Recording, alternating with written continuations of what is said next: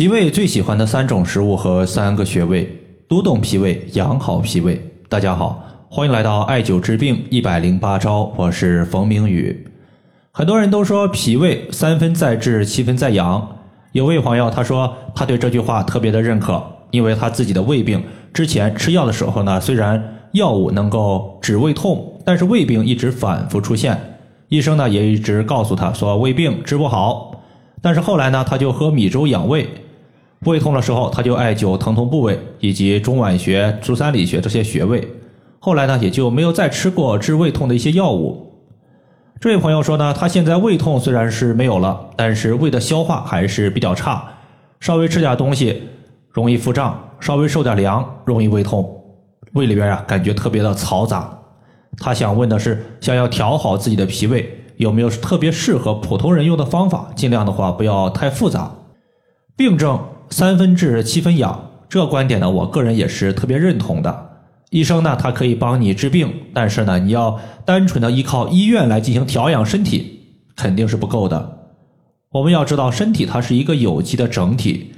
你头痛的时候去脑科，胃痛的时候去内科，包括男科、妇科不同的科室。可能不同的科室、不同的医生，他用药思路不同，不同的药物到达了同样的一个人体之中，药物之间甚至还会发生相互的斗争。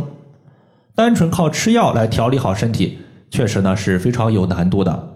我们要知道，脾胃乃是后天之本，气血生化之源。从出生开始，脾胃它就发挥着至关重要的作用。脾胃差，身体的免疫力就好不到哪里去，免疫力弱了，就会百病缠身。对于脾胃不好、有三高或者是其他慢性病的患者，一定要注重对于脾胃的调养。今天我们就针对大家经常说的脾胃问题，说三种脾胃最为喜欢的食物以及穴位。首先，人体的五脏肝、心、脾、肺、肾各有各喜好的味道，因此呢，才有了五味入五脏的说法。肝喜欢酸酸的，心喜欢苦的。肺喜欢辛辣的，肾喜欢咸的，脾喜欢甘甜的。甘甜，大家注意两点：第一个就是它指的是天然食物，你像人工合成的香精、奶油，它肯定不在我们说的甘甜食物的范畴之内。第二个，甘甜，它是一个淡淡的甜味儿，不可能像吃糖那样甜。第一个养胃的食物就是小米。有一次呢，一个产妇她产后体质特别虚弱，没什么胃口。并且呢，还出现了虚胖、水肿的问题。后来呢，我让她每天熬一些小米粥，尽量熬出米油，喝了大概有一个多月，虚胖的问题就改善了。之前眼睛浮肿的情况也消失了，胃口变好了之后，他的肥胖情况也逐渐的好转下来，腰腹呢，相对于之前也瘦了一些。其实呢，在《本草纲目》记载了这样一句话，说小米益丹田、补虚损、开肠胃。对于身体虚弱、体质不佳、没有胃口的朋友，可以经常喝一些小米粥。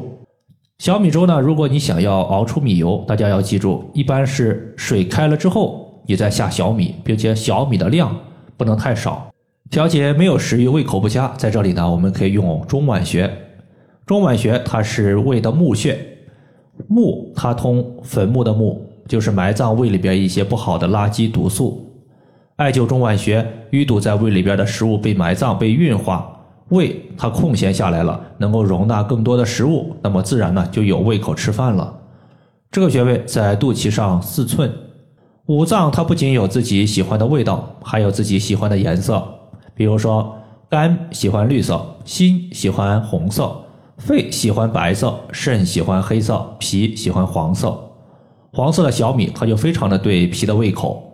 同时的话，黄色的南瓜它也特别招脾胃的喜欢，在小米粥里边加点南瓜，可以说是一个非常好的选择。之前呢，我就遇到了一个学员，他的胃部反复出现疼痛，局部嘈杂、恶心、反酸，去医院一检查，发现是轻度的胃溃疡。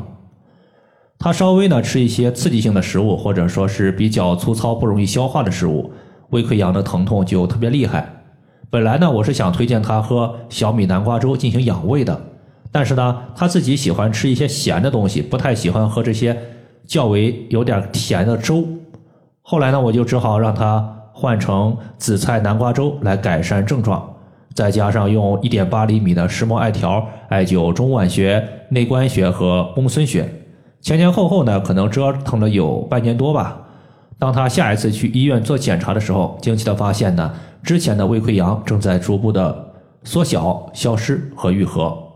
其实呢，在这里南瓜它就起到了一个非常重要的作用，因为南瓜它能够促进肠胃黏膜的一个愈合的功效。那么胃酸过多会腐蚀我们的胃黏膜，再加上公孙穴可以减少胃酸的分泌，胃酸少了，那么反酸的情况就消失了，胃黏膜的修复速度也就加快了。公孙穴呢是在我们的足部脚拇指，先找到第一脚趾大拇指，大拇指的外侧后方能够明显的看到一个高骨，高骨的后方其实呢就是我们太白穴、公孙穴的所在，这块区域呢我们直接艾灸就可以。说完了脾胃所喜欢的颜色和味道，那么我们接着说脾胃所喜欢的情绪，也就是我们经常说的五志对应五脏，意思呢就是心志为喜，肝志为怒。脾志为思，肺志为忧，肾志为恐。这几种情绪过量，反过来呢，它都会损伤脾胃。比如说，在《红楼梦》之中的林黛玉，因为宝玉和他人结婚之后，自己呢心情特别郁闷，特别的悲伤，悲伤的情绪伤及到肺，那么肺主气司呼吸，最终的话，黛玉是咳血而亡的。其实呢，也属于是肺病。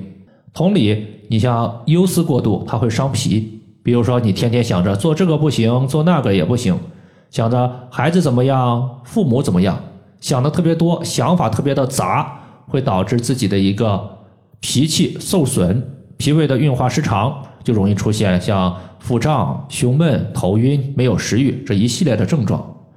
这种情况下呢，你可以考虑稍微吃一些干桂圆儿。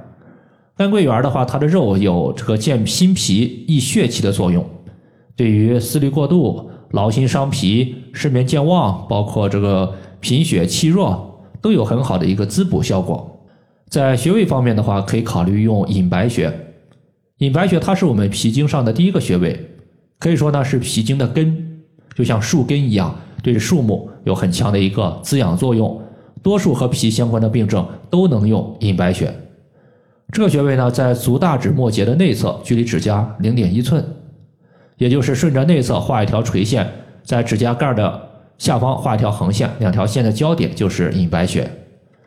以上的话就是我们今天所要分享的主要内容。如果大家还有所不明白的，可以关注我的公众账号“冯明宇艾灸”，姓冯的冯，名字的名，下雨的雨。感谢大家的收听，我们下期节目再见。